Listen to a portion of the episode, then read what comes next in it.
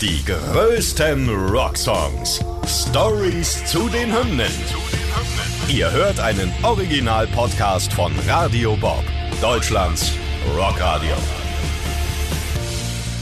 Mit Markus Köbler und Nina Loges. Heute Change in the House of Flies von Deftones.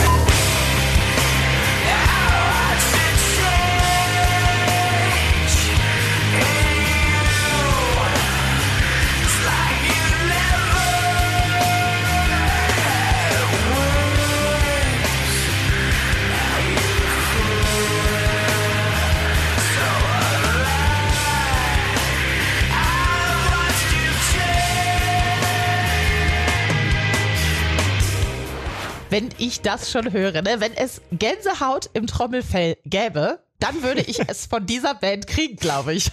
Heute, du lachst mich aus, aber es ist so. Nein. Heute geht's um eine meiner absoluten Lieblingsbands. Die begleitet mich, seit es mich gibt, seit es sie gibt. Die Deftones haben ganz besonderen Platz in meinem Herzen.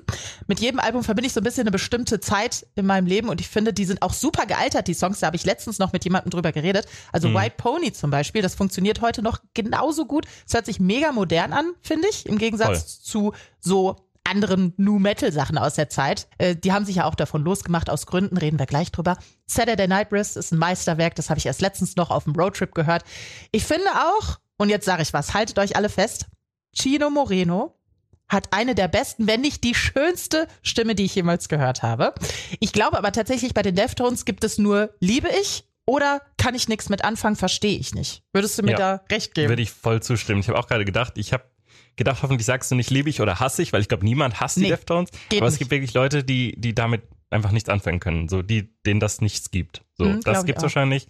Gehören wir beide zum Glück nicht dazu. Ja, äh, von daher umso schöner, dass wir, uns, dass wir uns heute versammeln um über diesen schönen Song zu sprechen. Möchtest du auch noch kurz dein Herz zu den Deftones ausschütten? Sehr gerne. Ähm, ich habe die Deftones auch in meiner Jugend entdeckt und zwar witzigerweise zu Zeiten, wo man sich CDs aus der Bücherei ausgeliehen hat und dann oh. zu Hause äh, gebrannt hat, damit man sie für immer in seinem CD-Schrank hat.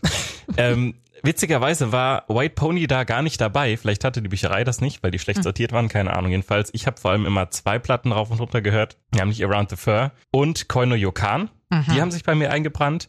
Und White Pony hatte ich voll lange überhaupt nicht auf dem Schirm.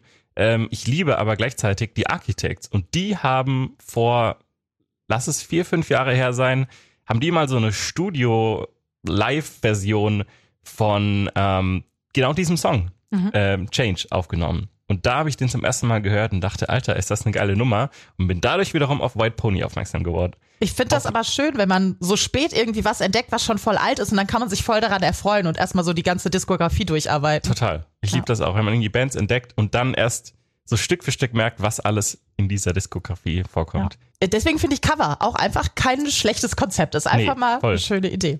Okay, ja. wollen wir aber mal vorne anfangen, bevor ja, wir jetzt hier weiter. Wir fangen mal ganz vorne an. Wir schreiben das Jahr 2000, auch bekannt als Y2K, quasi der Übergang von den 90er Jahren in das neue Jahrtausend. Eine Zeit voller Hedonismus, aber auch voller düsterer Emotionen und diese beiden Gefühle manifestieren sich eben genau im Nu Metal. Das Genre, ja eigentlich ein Crossover aus Metal und rauem Rap, äh, befindet sich damals ja in seiner Hochphase. Ne, wir wissen, Limp Bizkit, Korn, alle kamen damals raus. Ähm, auch auf MTV läuft das Genre rauf und runter und hat wirklich dann den Grunge aus den 90ern komplett abgelöst. Ähm, der davor ja die, die Rockcharts und alles dominiert hat. Jetzt eben, wie gesagt, Limp Bizkit, Korn und eben auch die Deftones haben angefangen, Hallen zu füllen und waren plötzlich in aller Munde. Gerade die Deftones konnten sich mit den ersten beiden Alben einen Namen machen. Adrenaline kam 95 als Debüt raus und zwei Jahre später eben Around the Fur. Und mit der Jahrtausendwende erschien dann eben ihre dritte Platte, White Pony mit einem für diese Zeit recht ungewöhnlichen und schlichten Albumcover, das aber heute ja kompletter Kult ist. Der Umriss eines weißen Ponys im Galopp ist darauf zu sehen. Es steht in einem weißen, abstrakten Raum und ähnlich mysteriös ist aber auch die Musik, die die Deftones auf diesem Album präsentieren. Was sich auf der Vorgängerplatte Around the Fur schon angedeutet hat, zeigt sich eben jetzt in voller Blüte und zwar, dass die Deftones weitaus mehr können als nur New Metal. Mit der neuen Platte haben sie wirklich komplett was Neues versucht. Äh, die ist nämlich voll von deprimierenden bis euphorischen Songs, hat wirklich alles zu bieten. Und die breite Palette von Sounds reicht hier von harten Metal Riffs bis hin zu Shoegaze und Post-Rock-Klängen. Genauso abstrakt und geheimnisvoll wie das weiße Pony auf dem Cover sind nämlich auch die Texte von Deftones Frontmann Chino Moreno. Das wohl beste Beispiel hierfür ist nämlich genau dieser Song, um den es heute geht. Change in the House of Flies. Bevor wir ins Detail gehen, gucken wir uns mal an, an welchem Punkt die Deftones eigentlich stehen, als sie das dritte Album aufnehmen. Als es in die Songwriting-Phase geht, quartieren sie sich nach so einer ausgedehnten Tour in ihrer Basis ein. Das ist ein Haus in Sacramento mit eingebauter Skate-Rampe und Proberaum, so wie das früher halt so cool war. Nennen sie einfach The Spot das Haus. Und neben ausgedehnten Skate-Sessions und natürlich Partys entstehen da die ersten Songstrukturen für das neue Album. Aber dann zieht Gitarrist Steven Carpenter auf einmal nach Los Angeles. Da will er mit Be Real von Cypress Hill an einem anderen Projekt noch arbeiten. Der ist zwar so oft er kann jetzt noch nach Sacramento zurückgekommen zu seinen Jungs, um weiter am neuen Deftones Material zu arbeiten. Aber es kommt natürlich trotzdem zu Lücken die füllt aber einfach Sänger Chino selber. Der ist schon als Jugendlicher auch gerne an der Gitarre gewesen und nach und nach wird sein Rhythmus-Gitarrenspiel dann in den Sound der Band so eingewoben, obwohl Moreno selber seine eigenen Fähigkeiten an der Gitarre eher als amateurhaft einschätzt. Ein äh, sehr bescheidener junger Mann. Er erzählte im Interview mit Scuzz, wie sein immer präsenteres Gitarrenspiel aber auch ein bisschen für Konflikte gesorgt hat, weil Carpenter dem eigentlichen Gitarristen der Band das jetzt nicht so richtig gepasst hat. Das ist immer ein bisschen auf den Nerven gegangen. It was a tough time because I, I just want to play guitar because I love playing guitar. And I'm not a good guitar player, especially then I was not good at guitar player at all. I could barely play. And that's what I think caused a little rift between Steph and myself. Noch ganz bevor die Songs für das neue Album überhaupt stehen, hat sich die Band schon auf das mysteriöse Albumcover, das wir schon besprochen haben, geeinigt und auch auf den Titel White Pony. Sänger Chino findet das Motiv dafür im Internet, finde ich irgendwie witzig und das lässt ihn einfach nicht mehr los. Ja, das Internet. Damals wahrscheinlich fast noch Neuland, aber ja. schon für solche Sachen zu haben. Fantastisch. Ja, also es steht das Cover und es steht die Richtung, aber die Deftones stehen noch vor der schwierigen Frage, wer soll uns denn produzieren? Die beiden ersten Alben sind in Zusammenarbeit mit dem Produzenten Terry Date entstanden. Der hatte unter anderem auch schon für Dream Theater, Soundgarden und Pantera gearbeitet, also auch große Namen. Und obwohl die Band eigentlich mit der Arbeit zufrieden war und die Chemie mit Date auch gestimmt hat, haben sie trotzdem überlegt, ob sie nicht mal mit einem anderen Produzenten auch zusammenarbeiten sollen. Also haben sie Kontakt zu hochkarätigen Szenegrößen, wie auch Rick Rubin zum Beispiel, aufgenommen. Äh, den kennt ihr ja aus fast ja quasi allen anderen Folgen dieser Podcast-Reihe, ja. weil der einfach alles produziert hat, wirklich. Aber mit allen anderen Produzenten waren sie einfach nicht so richtig auf einer Wellenlänge. Also haben sie sich dann entschieden, Never Change a Winning Team und haben doch nochmal mit Terry Date zusammengearbeitet. Auf den konnten sie sich einfach verlassen. Sie haben sich auch dafür direkt mal in zwei Aufnahmestudios eingemietet, unter anderem in The Record Plant Recording Studios, auch The Plant genannt. Und das ist ein ziemlich bekanntes Studio. Da wurden nämlich unter anderem schon die gefeierte Rumors-Platte von Fleetwood Mac und auch das Debüt von Prince aufgenommen. Also mhm. auch schon echt historische Sachen sind da passiert. Und ein sehr geiler Funfact dazu, während sie dort aufgenommen haben, haben die Deftones in Hausbooten gelebt. Geil. Die waren nicht weit vom Studio entfernt. Und ähm, ja, haben da einfach eine gute Zeit gehabt. Finde ich, find ich richtig gut. Äh, sie haben sich auch richtig viel Zeit für ihre Platte genommen. Von August bis November 1999 haben sie sich da nämlich eingemietet und geschrieben und geschraubt an ihrem neuen Material. Da fliegen natürlich dann auch mal die Fetzen. Der eine will es so, der andere so. Gut, dass sie viel Platz hatten und äh, die verschiedenen, ich sag mal, Flügel des Studios äh, ausnutzen und sich dorthin zurückziehen konnten, äh, um sich auch mal aus dem Weg zu gehen. Ansonsten scheinbar einfach auf die Hausboote zurückziehen, das ist im Zweifel bestimmt auch äh, eine gute Option gewesen.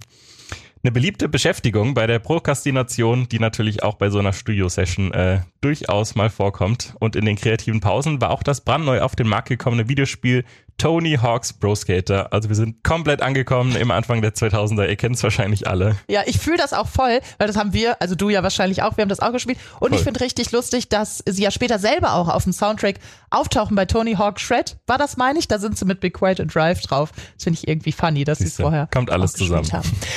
Ja, wie das immer so ist, Meinungsverschiedenheiten, Prokrastination und großer Druck. Es läuft nicht so richtig gut im Studio und es dauert alles ziemlich lange, hast du ja gerade schon gesagt.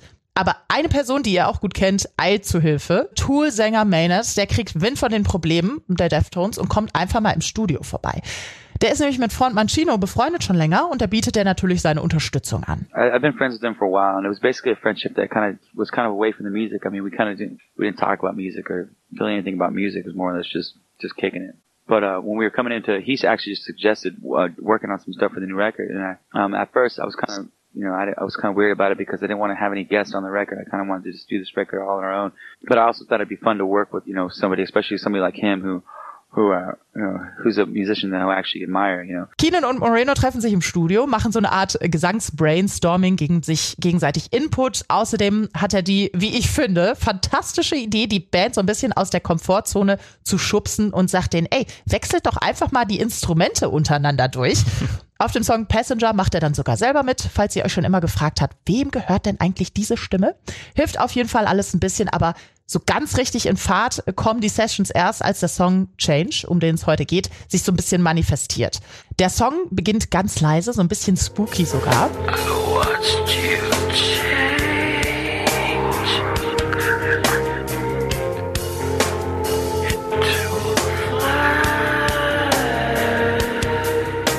Moreno singt übersetzt, ich sah, wie du dich in eine Fliege verwandelst, ich sah weg, du standest in Flammen. Das ist natürlich ein bisschen kryptisch, aber da lässt natürlich auch viel Spielraum für Interpretation und das lieben ja Fans und das Internet. Das abstrakte Bild, was dadurch in den Köpfen der Zuhörenden entsteht und dieses auch ein bisschen unbehagliche Gefühl, spricht Bände. Im Refrain geht's dann weiter mit diesen Zeilen.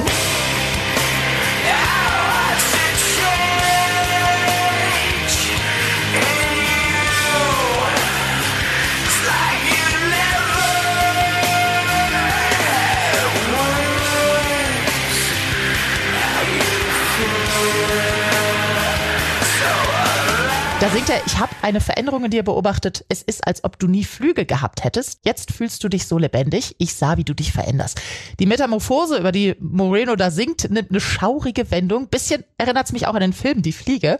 Später singt er, dass er die zur Fliege gewordene Person mit nach Hause nimmt, ihr die Flügel abnimmt und lacht. Also richtiger Psycho-Move. Ja, scheint auf jeden Fall in dem Song äh, der Bösewicht zu sein. Aber dann beschreibt er, wie er ein Kreuz ansieht und sich wegdreht. Das Kreuz kann auch an der Stelle zum Beispiel für das Martyrium von, von Jesus Christus stehen. Also wir sind hier wirklich komplett. Wir sind richtig im Rabbit Hole rein. Es ist komplett verrückt. Ähm, dann im weiteren Verlauf gibt er der Person eine Schusswaffe und fordert sie dazu auf, ihn zu erschießen. Möglicherweise muss er also dafür büßen, was er der Person angetan hat. Ob das Ganze überhaupt wirklich so interpretierbar ist, bleibt eigentlich offen. Vielleicht ist es auch kompletter Unfug, man weiß das ja nicht. Es gibt keine offizielle Erklärung. Aber es klingt Aber, schön, ne? Und ja, das hält uns eben. Fans auf Trab. Absolut, genau. Und im Internet kursieren außerdem noch die unterschiedlichsten weiteren Theorien über die Bedeutung des Textes, wie das eben so ist als mhm. Fan. Da tauscht man sich einfach aus und lässt seinen Gedanken freien Lauf. Ja, dafür ist das Internet ja auch irgendwie da. Ja. Im Internet, wie du schon gesagt hast, gibt es noch tausend Theorien. Eine der beliebtesten davon äh, sagt, dass es in dem Song darum geht, dass Morenos lyrisches Ich versucht, seine Partnerin zu kontrollieren und davon abzuhalten, ihre Freiheit auszuleben, ihre kleinen Fliegenflügel zu spreaden und wegzufliegen. Ein paar Fans glauben, dass Moreno über die Beziehung zu seiner ersten Frau da eben reflektiert. Er selbst sagt, der Song ist als Metapher zu verstehen, ja überraschend. Fest steht, dass der düstere Text im Zusammenspiel mit den spookigen Rückkopplungen und heulenden Sounds of Change ein sehr gutes Beispiel ist für die kunstvolle Seite der Deftones, die auf White Pony natürlich komplett ihren Höhepunkt findet. Die imposante Soundkulisse ist auch dem DJ und Synthesizer-Spieler Frank Delgado zu verdanken natürlich, der seit White Pony zur festen Besetzung der Band gehört und dass Moreno und Co. auf Synthesizer stehen, das merkt man auch an den anderen Projekten, die sie machen.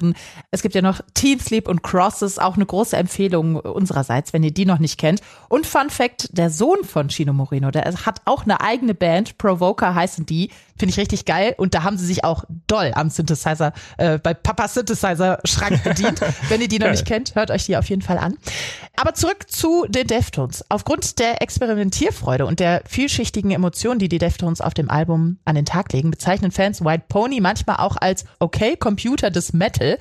Okay Computer kennt ihr, Radiohead gilt wie White Pony als genreübergreifender und experimenteller Meilenstein und da würde ich mal glatt zustimmen. Wenn wir schon über Experimentierfreudigkeit sprechen, können wir auch direkt über das Musikvideo von Change sprechen. Denn ähm, wenn wir uns das mal anschauen, da sieht man, dass sich die Deftones für die kreativen Erfolge während der Studioaufnahmen belohnt haben und da in den Hollywood Hills die krassesten Partys gefeiert haben. Und da passt es natürlich wie die Faust aufs Auge, dass auch das Musikvideo zu Change auf einer Hausparty spielt. Allerdings wirkt es eher wie das Ende einer zu wild gefeierten Party, denn die Leute, vorwiegend Models, die da zu sehen sind, wirken irgendwie total apathisch und liegen zugedröhnt auf einem verwüsteten Haus herum. Außerdem tragen viele von ihnen Tiermasken, was auch irgendwie wieder abstrakt ist. Aber eben zu dieser düsteren Stimmung des Songs passt das Szenario auch wiederum. Und äh, da werden ein Haus voller irgendwie feiernder Happy People auch irgendwie deplatziert. Also ja, passt alles wieder zusammen. Dystopische Ende der Weltparty, finde ich, Richtig. passt auch sehr gut. Ja. Jedenfalls nach den monatelangen und intensiven Aufnahmesessions kommt das Album schließlich am 20. Juni, meinem Geburtstag, im oh. Jahr 2000 raus und wird zum Erfolg. Heute wissen wir's. Ähm, damals ist es auf Platz drei der US Billboard Charts eingestiegen und hat auch viele, viele positive Kritiken völlig zu Recht natürlich erhalten. Change in the House of Flies landet in den Alternative Airplay Charts ebenfalls auf Platz 3 und damit ist der Song bis heute die erfolgreichste Single der Band. Auch viele Jahre nach der Veröffentlichung gehört White Pony, wie ich vorhin am Anfang schon gesagt habe, zu einem der am meisten respektierten Alben seiner Zeit und es funktioniert heute halt einfach auch noch Chef's Kiss perfekt. 2017 listete der Rolling Stone das Album auf Platz 66 der 100 größten Metal-Alben aller Zeiten. Finde ich, hätte ruhig ein bisschen weiter nach vorne mhm. gekonnt. Die britische Zeitung The Guardian listet es sogar mal auf Platz 29 der 100 besten Alben des 21. Jahrhunderts. Besonders aufgrund der Vielzahl an musikalischen Einflüssen und dem Mut, auch mal Neues zu wagen, gilt das Album heute natürlich als Meilenstein. In einem Interview im Jahr 2020 hat Sänger Chino nochmal erklärt, im Rückblick so auf White Pony, dass seiner Band damals bewusst war, dass sie durch das Dehnen von Genregrenzen ein kommerzielles Risiko eingehen. Er sagt da, als wir schon einigermaßen erfolgreich waren, weil wir Metal Act waren, fühlte es sich aber irgendwie unangenehm an. Wir wollten was anderes machen. Es fühlte sich wie eine natürliche Entwicklung an, da so ein bisschen auszubrechen. Das Selbstvertrauen, das wir damals in uns gehabt haben, hat uns wirklich dazu gebracht, uns zu öffnen. So, Sprung nochmal zurück ins Heute. Auch die TikTok-Generation hat die Deftones und White Pony ins Herz geschlossen. Spätestens mit dem Y2K-Trend haben sie die Band komplett für sich entdeckt und deswegen kriegt das Album auch gerade bei jüngeren Rockfans noch einiges an neuer Beachtung. Das finde ich immer ganz witzig, wie haben wir ja am Anfang schon drüber geredet, wie du auch durch ja. ein Cover drauf gekommen bist und so. Ist ja eigentlich ganz schön und ein weiteres Indiz dafür, dass es sich um zeitlose Musik einfach handelt. Ja, und auch schön, dass TikTok-Trends doch immer mal wieder auch was für was Gutes sind. Ne? Ja. Hatten wir auch erst mit irgendwie Stranger Things und Metallica und hier jetzt mit Y2K und den Voll. Deftones. Schön. Ja. Wunderbar. Zum Schluss haben wir noch eine kleine witzige Entdeckung für euch. Irgendjemand, es gibt ja diese fantastischen Mashup Musikvideos im Internet. Mhm. Und irgendjemand ist auf die Idee gekommen, den Gesang von Britney Spears Toxic über den Song Change von den Deftones zu legen und das auf YouTube hochzuladen. das, das Ergebnis, es, es klingt wirklich erstaunlich gut.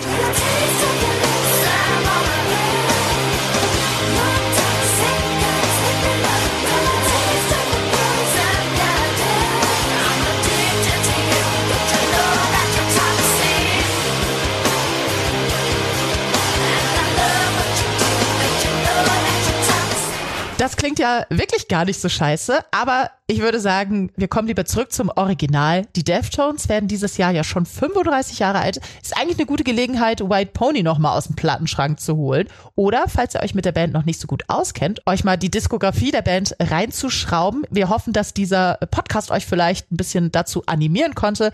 Mit Change habt ihr eigentlich den idealen Einstieg und jetzt habt ihr auch ein paar Fun Facts, über die ihr dann vielleicht während des Hörens einfach ein bisschen lachen könnt oder auf der nächsten Party mit angeben könnt. Auf der nächsten düsteren Dystopie Ende der Weltparty. Die größten Rocksongs. Stories zu den Hymnen. Ihr wollt mehr davon? Bekommt ihr jederzeit in der MyBob-App und überall, wo es Podcasts gibt. Und die geballte Ladung an Rocksongs gibt's nonstop in den über 50 Rockstreams, in der App und auf radiobob.de. Radio Bob. Deutschlands Rockradio.